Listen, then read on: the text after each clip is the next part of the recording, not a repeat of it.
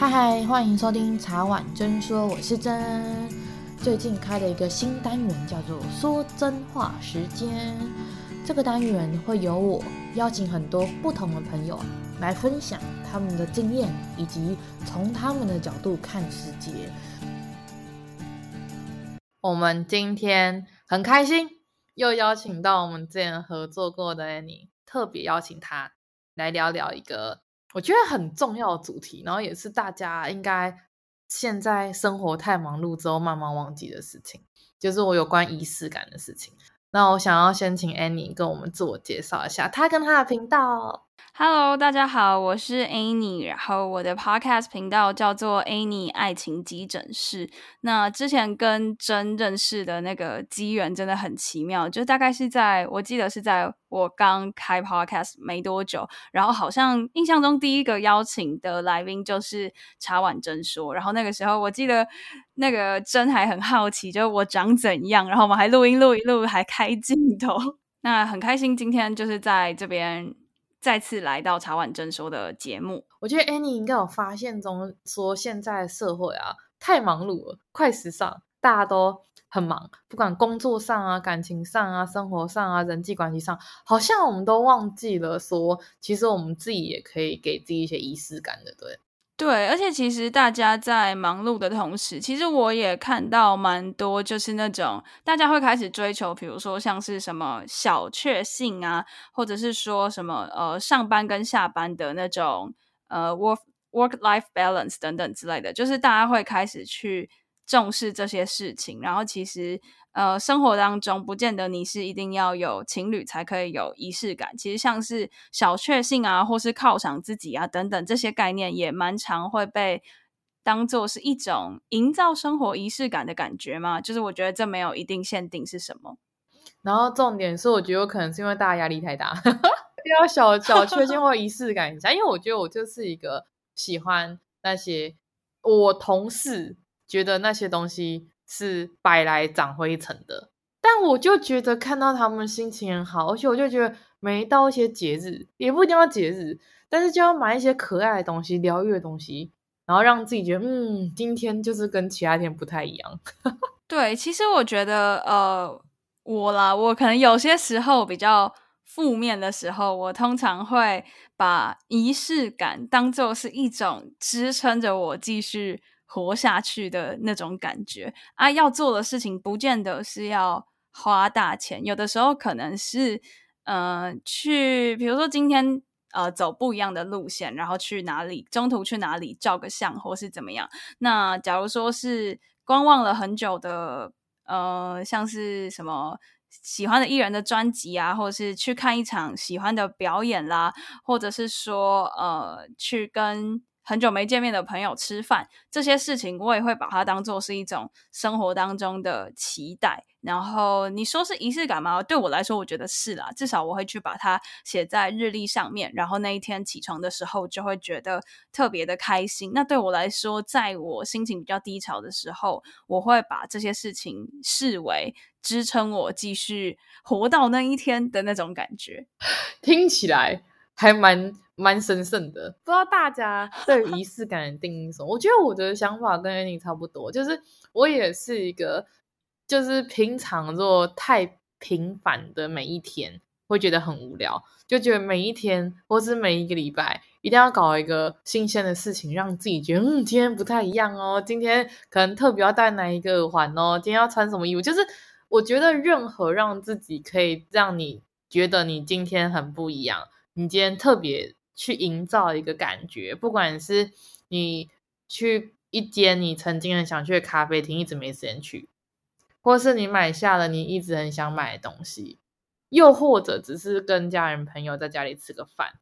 我觉得其实都算仪式感。他没有一个很神圣的说，哦，一定要什么哪一个节日，然后做什么事情。我觉得那有时候有时候太刻意的仪式感，反而好像会失去它原来的初衷跟感觉对不，对。对，我其实上礼拜也有跟我的来宾一起去聊了一集关于仪式感的事情，然后他给我了一个他对于仪式感的定义，我觉得很不错，也在这边就是稍微跟大家分享一下。他是说，他觉得仪式感对他来说不是一定要做什么事，而是一种生活态度。然后明明日子一样，还是照样在过，但是只要你比较在意仪式感，其实同样的日子里一样。一年三百六十五天，你可以过得更加精彩，而且在比如说，因为你重视节日、重视细节，那在这些日子里面，一样都是一月一号、一月二号这样子，什么七夕啊、情人节、二月十四这样之类的。但是当你去重视这些日子的时候，呃，比如说今年二零二三，你在。呃，二月十四号的这一天买了一朵花送自己好了，那你以后就会记得二零二三的情人节你做这件事，就是对他来说，他觉得更重视这些生活的细节。日子还是一天天的过去，可是你会对于这些日子更有记忆点。然后我觉得他这个想法我还蛮喜欢，我也蛮同意的。但是除此之外，我自己觉得除了刚刚说的那样之外，仪式感对我来说还有一点点那种，呃。照表操课的感觉嘛，就是它并不是规定你什么时候要做什么事情，但是那种感觉就有点像是。呃，让你更沉浸在那件事情里面。像我们有的时候经营自媒体，会看到有一些人他分享他斜杠啊，或者是说做副业啊，然后他可能生活非常的自律。然后我们会发现他可能有时候会分享他每天的 schedule，他的课表，或是他固定要做的事情。除了是规范自己要去做完那些事情之外，我觉得对我来说还有一种我能够更。沉浸在那件事情，然后更沉浸在那个时段里面的感觉。比如说，好像我约好了现在要跟真录音，那就是这一段时间我写在我的行事历上，那我就知道我这个时间就是要做这件事，那我也更能够沉浸于这件事里面去体验。它带给我的感受，然后就有点像刚刚提到的，去认真生活，然后更重要的是，我觉得是认真的去感受生活，然后最后就会对你的生活更有记忆点。这样子，我之前有一个串联的邀约，就是有意识的生活，就是让大家在，因为每一个人大概出社会之后就是工作家里，嗯、然后顶多就是难得可以跟朋友出去走走，要看大家的排班嘛，所以很多人会一日复一日。然后可能每一天都过着类似的生活，嗯、以至于像刚刚 Annie 讲，可能生活中没有记忆点，每天可能就下班追剧，是跟同事们就是上班嘛，下班可以骂老板，说是就是有一些人可能就久而久之，他都忘了生活中自律的部分啊，或是一些比较特殊或是比较有记忆点的地方，然后久而久之就很可惜，就他觉得诶每一年都过很快，每一年都过很快，可是好像到年底或者到现在已经快要八月了嘛。到这一段时间的时候，你就会发现，哎，好像这半年过去了，感觉自己很忙碌，但是记不起来自己在忙那一种，我就会觉得很可惜。对啊，所以其实像我觉得我们录音，然后我们经营节目或是经营自媒体，对我来说也是一种，嗯、创造仪式感的感觉嘛。至少后来我就会像我自己都会蛮期待我要更新的时候，然后期待听众听到后的反馈等等之类的。然后，如果说在生活层面的话，我就是会把重要的日期写下来，然后也会，比如说在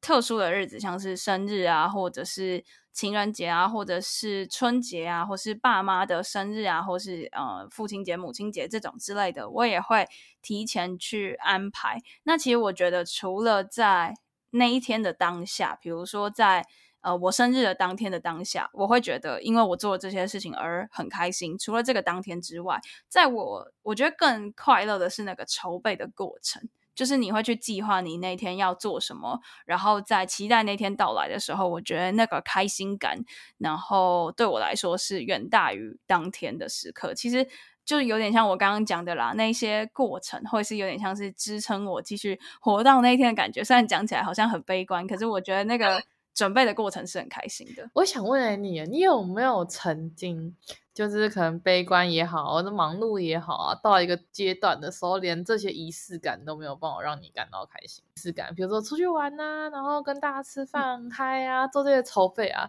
可是我发现有一些人，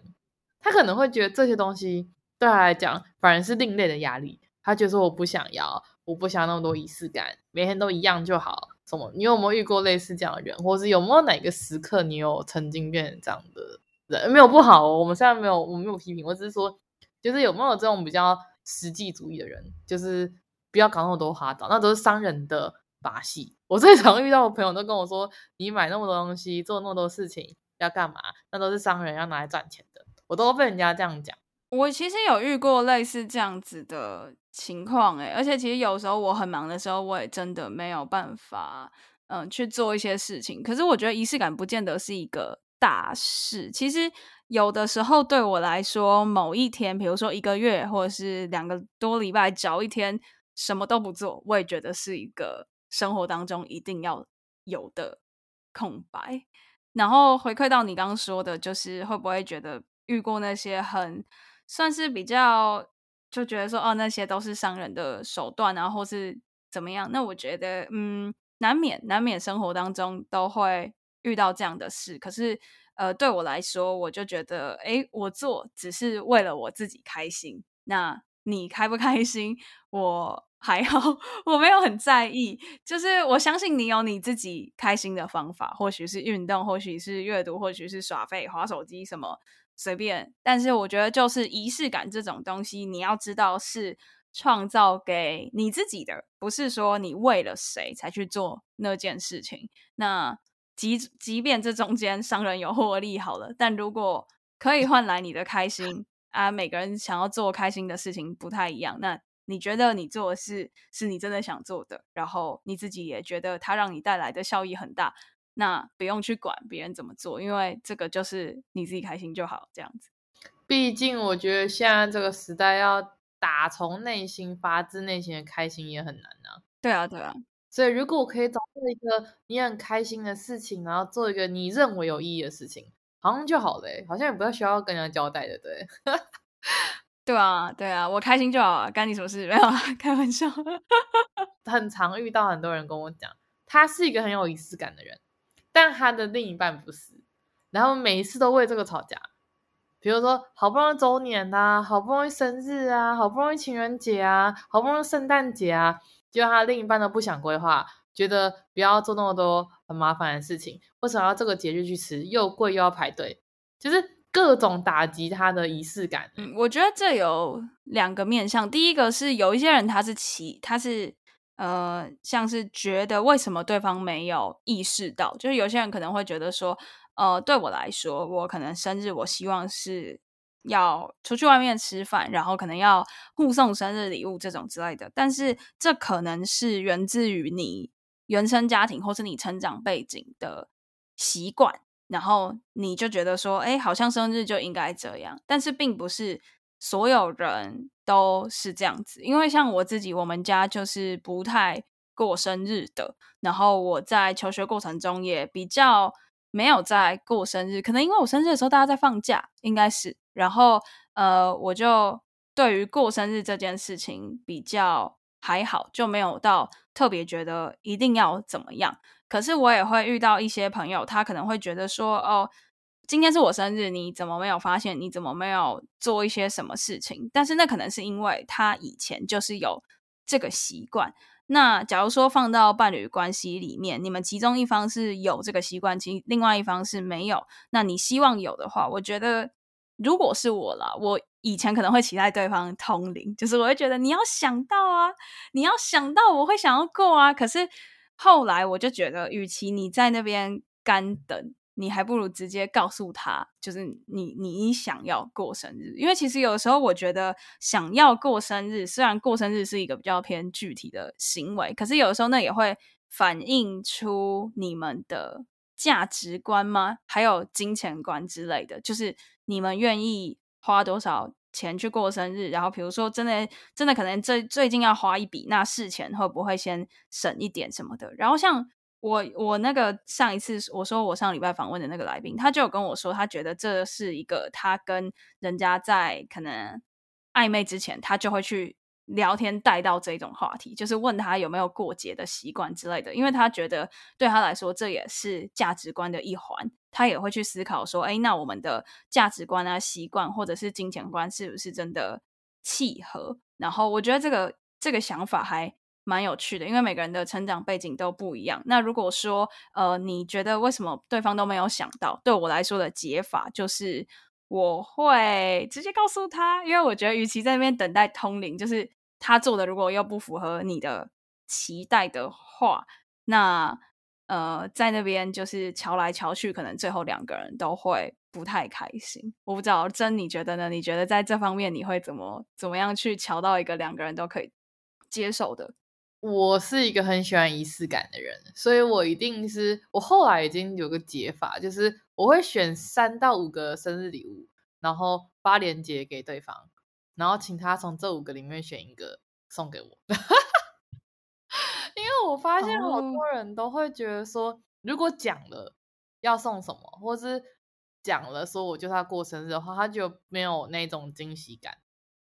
但是如果他不讲，人家没做，或是人家做了，但是不是他想要的，他就会生气。对，所以我才会说，我后来都直接讲了。可是我会直接讲，可是我又很喜，我又是那种想要惊喜的人。我想说，算了，在这个框架里面有惊喜好了。哦，哎，其实我之前有问过我的那个，因为我有办一个听众的 LINE 群，然后我之前也有拿过这个问题问听众，他们跟我说，只要你的过程是有惊喜感就好。我觉得这个想法很酷，就是比如说，好，你说你希望你生日的时候得到一个包包好了，那呃，你可能会觉得直接拿到这个包包会很没有仪式感，很没有那种铺垫的惊喜。那你可以比如说，呃，多买一束花或是什么的，然后去你去接你另一半的时候，把它放在车上。然后他就先看到那个花，然后开车你也不告诉他你要载他去哪里，然后你可能就载他去一个餐厅吃饭或是什么的，然后再把那个那个包包拿出来，这样子，他觉得那个过程你去营造那个好像有惊喜的那个过程其实就够了。我也觉得是这样，就是我觉得可能跟年纪有关系，小时候真的会觉得说啊，就是要怎样，就是要什么很那种今天。很特别啊，然后那一种的，但是真的到现在就觉得哦，老老了心脏不好，不经不起这样子，就是有时候惊喜会变惊吓，所以现在都觉得像你刚刚讲，我觉得那个你那个粉丝就很棒，就是没错，过程中有一些心思的变化，我觉得就很好了。就以前都觉得哦，一定要怎样又怎样又怎样，现在就觉得哦，有那个心有达到，谢谢。这样就很好，因为我觉得现在大家都很忙，然后大家还要这么精心策划，然后到时候结果又是不喜欢的，真的会像你刚刚讲，就是两边都不开心，因为每个人的认知真的不一样。对啊，对啊，或者是我记得，呃，有一些情侣他们也会一起去测那个爱的五种语言，就是不同的表达爱的方式，然后可能就可以让对方知道说，原来做什么事情是会。让你感受到爱的，然后透过那个测验，然后去讨论那个结果。因为其实我觉得，除了是仪式感，你可能是一个期待收到收到的某个具体的物品，可是抽象上更多的是希望去，蛮多人会是希望去感受到那种，因为你很爱我，所以你为我做了这一些的那种感觉。但是并不是所有人。表达爱的方式跟他会感受到爱的方式都是一样的，所以比如说透过爱的语言啊，或是透过我像这样子直接讲啊之类的，都可能是可以让你们彼此更知道说怎么样共同去营造仪式感的方法。我觉得这真的是，我觉得爱的五种语言真的很重要，因为我真的有听到很多身边的朋友，他可能有一些人是听觉的，他就一定要说啊，就每天那种嘘寒问暖的人，可有一些人他就不喜欢听那些东西，他就是喜欢。人家可能执行，直接下去做，不要讲那么就，而且有一些人就是，如果两个频率没对到，然后双方还不是讲对的语言的时候，就一方面一个人做的很辛苦，然后另一方面的人完全体验不到，然后两边就一直在磨合，跟一直在调频，然后最后就会真的是两败俱伤。就是很多我后来发现有一些人他走不下去的原因，就是双方没有去沟通，或是沟通之后他还是不愿意改。但我就是一个不喜欢写卡片的人，因为我就会觉得说，平常该讲的、该表现的都有了，然后现在还特别去写个卡片，对我来讲会是一样的东西。可是对有一些人，他会觉得没有，你就是这个时候，这样我每一年都可以拿到一个，然后这样我以后就可以看到几年前你写给我什么。哦，我我也蛮喜欢手写卡片跟手工卡片的，但是我知道并不是所有人都喜欢，所以后来其实我觉得，呃，我也会转个想法啦。除了是说要跟伴侣去沟通到一个可能知道彼此喜欢怎么样表达爱的方式，但是其实，在那个表达的过后，即便我知道我们不一样，但是我也会因为我觉得我足够了解他，所以我会接纳。他对我表达爱的方式，比如说像我期待收到手做的卡片，但是呃，他如果觉得说哦，我就是很不会手工，那我做出来可能很丑，或者是说哦，我觉得我写字不好看，那我用打的，或者是我买现成的给你。然后当下当然我可能会觉得说哦，我我期待要收到那个。手做的，但是我看到的是现成的，那我会觉得我会去体谅他说，哦，可能他也觉得说他怕他做的不好看，对他来说这已经是他最能够表达他爱我的方式。那除了是互相去沟通之外，我觉得还有这个尊重跟包容也是蛮重要，就是因为我知道他爱我，那我也爱他，所以我会有更多的包容去接受他。对我表达爱的方式，即便那可能不是我最喜欢的，但是我会有更多的包容，这样子。哎，你我想问一个问题，哎，我相信听众也想问，你怎么能知道这是他尽力的，还是他只是敷衍？嗯，我觉得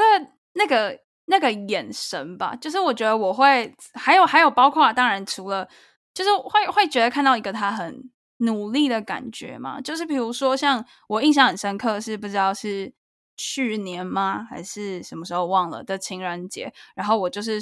记得我是不经意在，比如说我们在外面逛街，或者是我们在呃我们在去散步的时候，我不经意的说到的某些东西，说啊好可爱，或者是怎样。然后就在那一年的情人节，我就收到了一个大礼盒，里面是各种我说过我喜欢或是我觉得很可爱的东西。那那些可能都是很小的。东西并不是什么很贵重的事，然后最后他附了一个就是像是比较偏现成的那种卡片，但是我感受到的是他都有去记得我说过的话，然后虽然这不是一个很贵重的，虽然我期待收到手工的卡片，可是从他表现的方式，我知道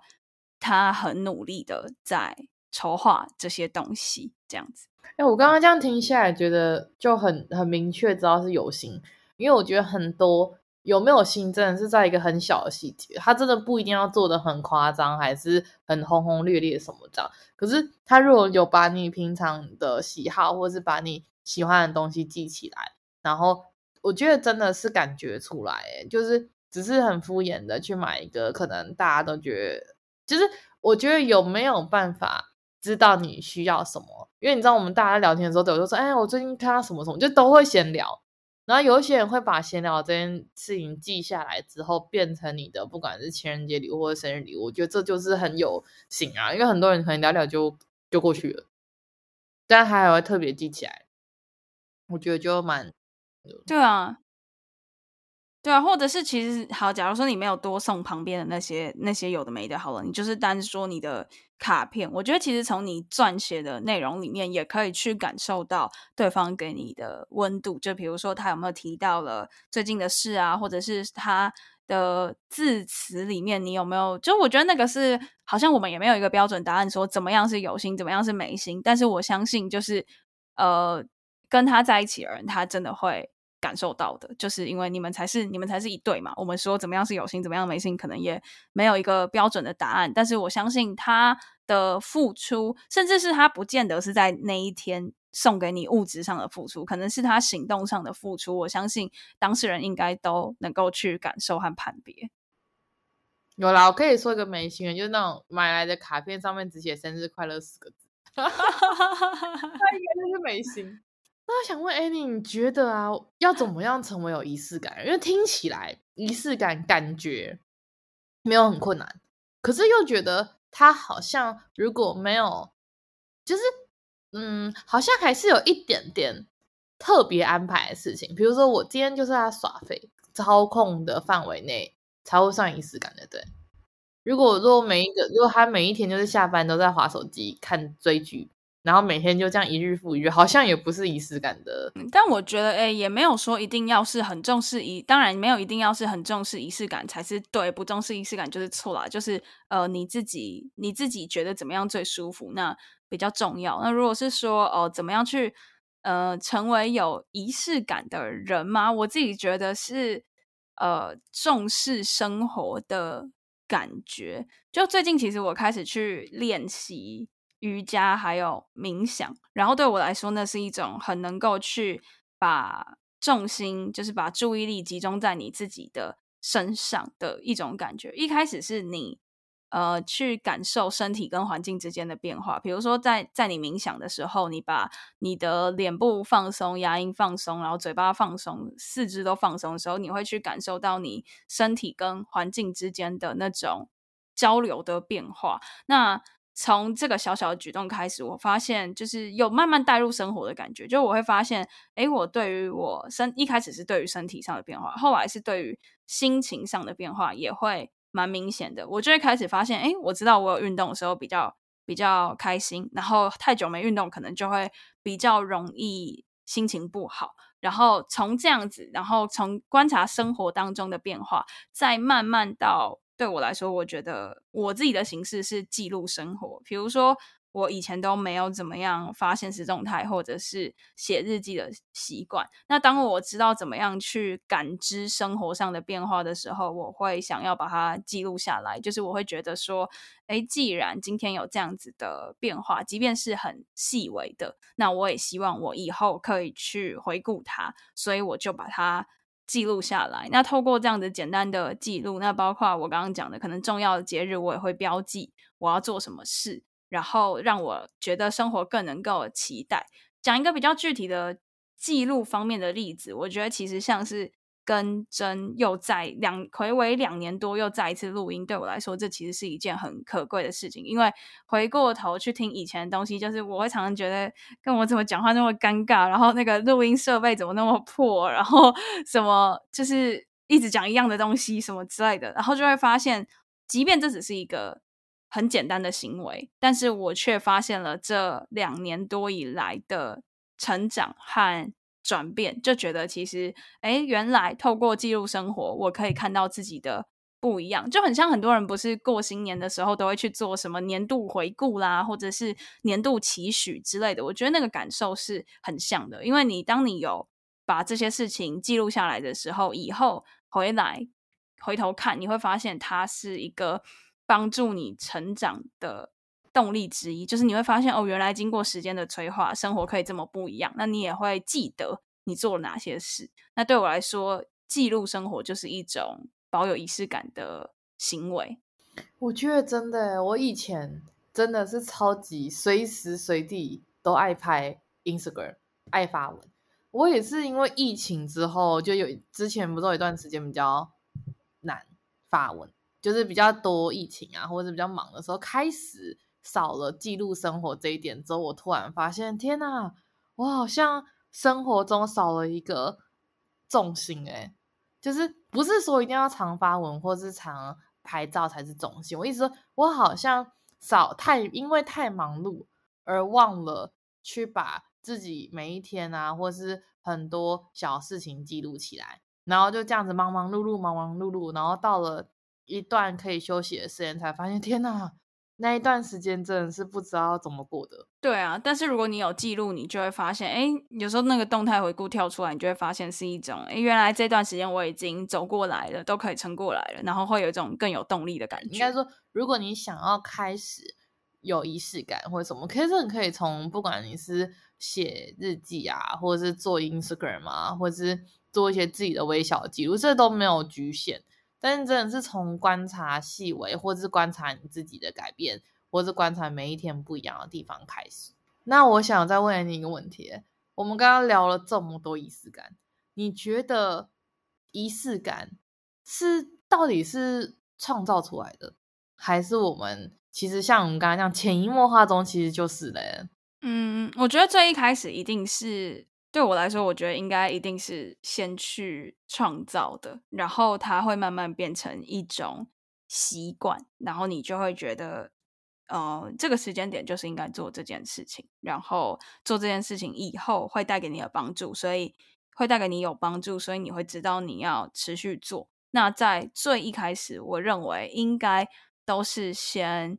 自己创造的，而且我觉得其实自己去创造才会是最符合你期待的想象吗？因为像刚刚讲的，就是你不能期待伴侣通灵或是什么的。那即便今天你不是呃有男女朋友状态，你是单身，那你自己去，比如说你自己去吃一顿大餐，你自己去呃买一个你喜欢的东西，那是因为你知道你喜欢，所以你去创造它，你去购买它这样子。那呃，当你有了这个行为，你能够获获得多少的快乐，也是你自己最最清楚。所以，其实对我来说，我觉得仪式感最一开始应该还是由自己去创造的。之后，他就忘记怎么样可以好好生活，或者怎么样开始创造仪式感的话，你会怎么建议他？因为刚刚听下来是说，我们都是，比如我们知道自己的喜好，我们知道我们自己喜欢什么，不喜欢什么，我们知道我们大概是。希望怎样的生活啊，或者我们很喜欢在意小细节。可是如果很多人他不是这样，或他曾经是，但他想要再换回那个感觉，除了写日记啊，然后 po Instagram 啊这些之外，还有什么是他可以换回来他自己的仪式感的方式？如果是像真刚刚讲到的这样子，可能他平常他觉得他的生活比较一成不变的人，我在猜测啦，对我来说可能是少了那么一点点的冲动吗？就是可能可以来给自己规划一个突如其来的旅行，突如其来的，呃，比如说去看一场表演，或者去看一个电影，然后你在去做那些事情的时候，就不要有外物，因为像我自己有的时候，比如说每天都工作啊，或是每天都做一样的事情，已经到很就是开始觉得有甚至有点厌烦，然后觉得啊，这样一成不变的生活可不可以改变？那比如说你是一个上班族好了，你可能会觉得啊，没办法，我就是要上班，我每天就是必须要长这样。那呃，我会觉得呃，虽然这件事实是已经不可。改变的，就除非你离职嘛，或者你换工作，基本上他已经不太能够改变。那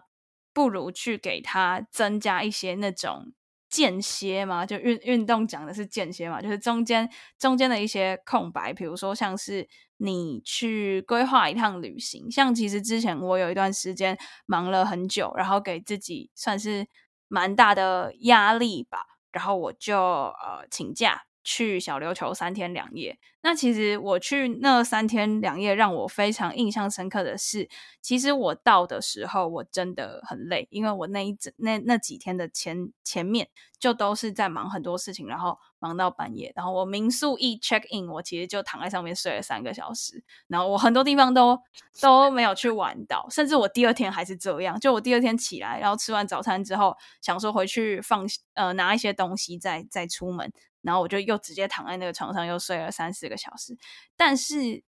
在我去小琉球的时候，因为都是玩一些水上活动嘛，比如说要潜水，或者是要哎，我还玩什么哦？要去那个呃 SUP，就那个立桨。然后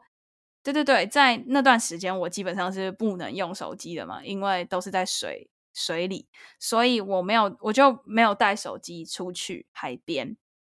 然后那三天基本上。我都没怎么样碰到手机，就除非说哦，我发个照片或是怎样，除此之外我都没有碰到手机。然后我就开始发现那个与社群离开社群、离开网络、离开手机的时候的美好，因为你平常都沉浸在这样子的习惯当中，你不会意识到。不这么做是多多美好的事，所以在那一成不变的日子里面，我就是给他增加了这样子一点点的变化。于是我就发现，呃，回来之后我就发现我更有动力的去做那些原先我视为一成不变的事，就有点，我之前好像看过什么，呃，一句话，他说我们打破日常是为了回归日常。就是呃，我们去做一些不一样的变化，是因为让你能够更有动力的再去回到这呃这些日子。那以后你可能就会知道说，哦，原来远离手机，给自己一段沉静的时间，可以带给你这么大的快乐。那我以后可能就会去提高做这件事情的比例，或是我又会去挖掘更多能够让我在一成不变的生活当中更快乐的事情。那以后它就会慢慢变成习惯。所以如果说缺乏一点什么，我觉得那就是一种。想走就走的那种冲动嘛，就是假如说哦，他你想做这件事情并不是一件坏事，然后在你的呃经济范围内也是许可的话，那不如就去安排一场说走就走的旅行啊，或是看个电影啊，或者是真的看了很久都没有都没有买下手的东西啊，等等的。你那个瞬间，你你去感受它那个过程和结果带给你的快乐，那以后你就会知道。怎么样做可以让你的生活带来一点变化？对，我刚刚有发现一个，就是远离三 C 真的很重要。我真的也是发现说，我以前最大的放松就是开飞航模式看书，然后一整天就是看一本书跟一杯咖啡在咖啡厅。之后我就发现，因为一直用三 C，造成身心灵不是很开心。就是你会一直觉得好像一直被打断，一直有那种超多爆炸性的资讯，然后在那边一直跟你说，一直跟你说。然后像刚才你刚刚讲，就是到一个地方，然后可以完全的做你自己想做的事情，不管你是太累睡着，或者是你就是不想用手机。就是我个人觉得，就是找一个让自己留白的机会跟时间，然后回归，把时间跟生活回归到自己身上。不管你要做什么事情，我觉得都是一个很棒的方式。因为有一些人他喜欢烹饪，他可能就觉得，哎，我今天就是只想要做一道菜给自己，想要做一个可能蛋糕给自己什么这样。其实我觉得那个都是不一定要搞得那种轰轰烈烈、超大，然后我一定要马上请假什么什么。但是有可能可以先从小地方开始，就是多去看一些，就是。会让自己觉得很有趣，就是我就激起一些好对生活的好奇心，然后对生活的有趣吧。我后来发现，其实很多人真的是对生活吧，也许对一成不变的生活，或者对于自己暂时无法改变的现状，会感到厌烦，或者是感到无奈，甚至感到心有余而力不足。所以久而久之，他可能就。再怎么有仪式感，他就觉得说，可是那个仪式感造成的快乐，或是还是没有办法压过他可能工作上或是其他地方的不不开心或是厌烦。那如果是这样的话，可能陈正就要去找更多的方式去探索。嗯，对啊，我觉得就是去去感受吧，先去感受生活的变化，因为其实，嗯、很多我的听众也会跟我说，他知道。要把重心放在他自己身上，让他知道要培养自己的兴趣，他知道这些事情很重要，但是他就是不知道要怎么开始。然后除了是我觉得，就是你像真说的一样，就是打打开你的天线去感受之外，或许你也可以去尝试看看删去法嘛，就是比如说你可以先去。呃，假如说你现在想要去培养你自己的兴趣，那你先去运动好了。然后你发现运动，比如说你持续了一个月，发现你好像没有那么喜欢，那至少你知道，呃，你可能不喜欢运动。然后你再去，比如说你再去尝试看看，呃，手做围巾好了。然后你去做做看，诶，发现好像你喜欢手做的带来的那种成就感，但。不是围巾，你觉得围巾不需要，那你可能会再去尝试，比如说像是最近很红的一些什么手工编织的，我我最近是在尝试做玉手啦，比如说像是我就发现，诶，围巾可能要做太久了，我没有那么喜欢，那我做一些比较小的东西，或是像我也有看到我的听众，他是喜欢拼图，或是喜欢做羊毛毡等等之类的，就是你可以慢慢的去收敛出一个。你可能比较喜欢的东西，那你花上一些时间和心力之后，你会慢慢从其中得到成就感，也会得到自信。那后来你可能就会比较知道要怎么样让你自己得到快乐，就是踏出第一步去尝试。然后不管你喜欢或不喜欢，不喜欢就代表知道，诶，这个东西可以被我删去。那喜欢的话很棒，那就可以慢慢的、慢慢的尝试。然后久了之后，你就会找到一个属于自己喜欢的生活方式，或是另类的仪式感。对啊，对啊，所以不妨可以慢慢的，就是听了这一集以后，或许你也开始发现某一些被你遗弃很久的兴趣，或是某些你想做很久都一直没有做的事情，不如可以考虑要不要去尝试看看。不管有没有另一半，都可以希望大家都可以爱自己，然后让每每一天都是专属于你自己很开心的一天。然后不管那一天是好是坏。反正好，的一天里面也会有一些些不开心的成分嘛。但是不开心的成分里面也会有一些，可能今天遇到一些事情啊，可能心情不是很好，但你也可以去创造出自己开心的一些成分在里面。反正就是让自己可以活得更开心、更自在，很重要。对呀，那我们今天就差不多到这边了，谢谢你。谢谢谢谢真的邀请，很开心又来频道上跟大家聊天。那我们就先这样啦，大家拜拜拜拜！谢谢大家的收听，喜欢我们今天的主题的话，别忘了订阅我们的 IG 茶碗真说，或是上 Apple Podcasts 给我们五颗星的评价哦。然后有任何问题的话，都可以私讯我们，或是可以写 email 寄给我们哦。谢谢大家。拜拜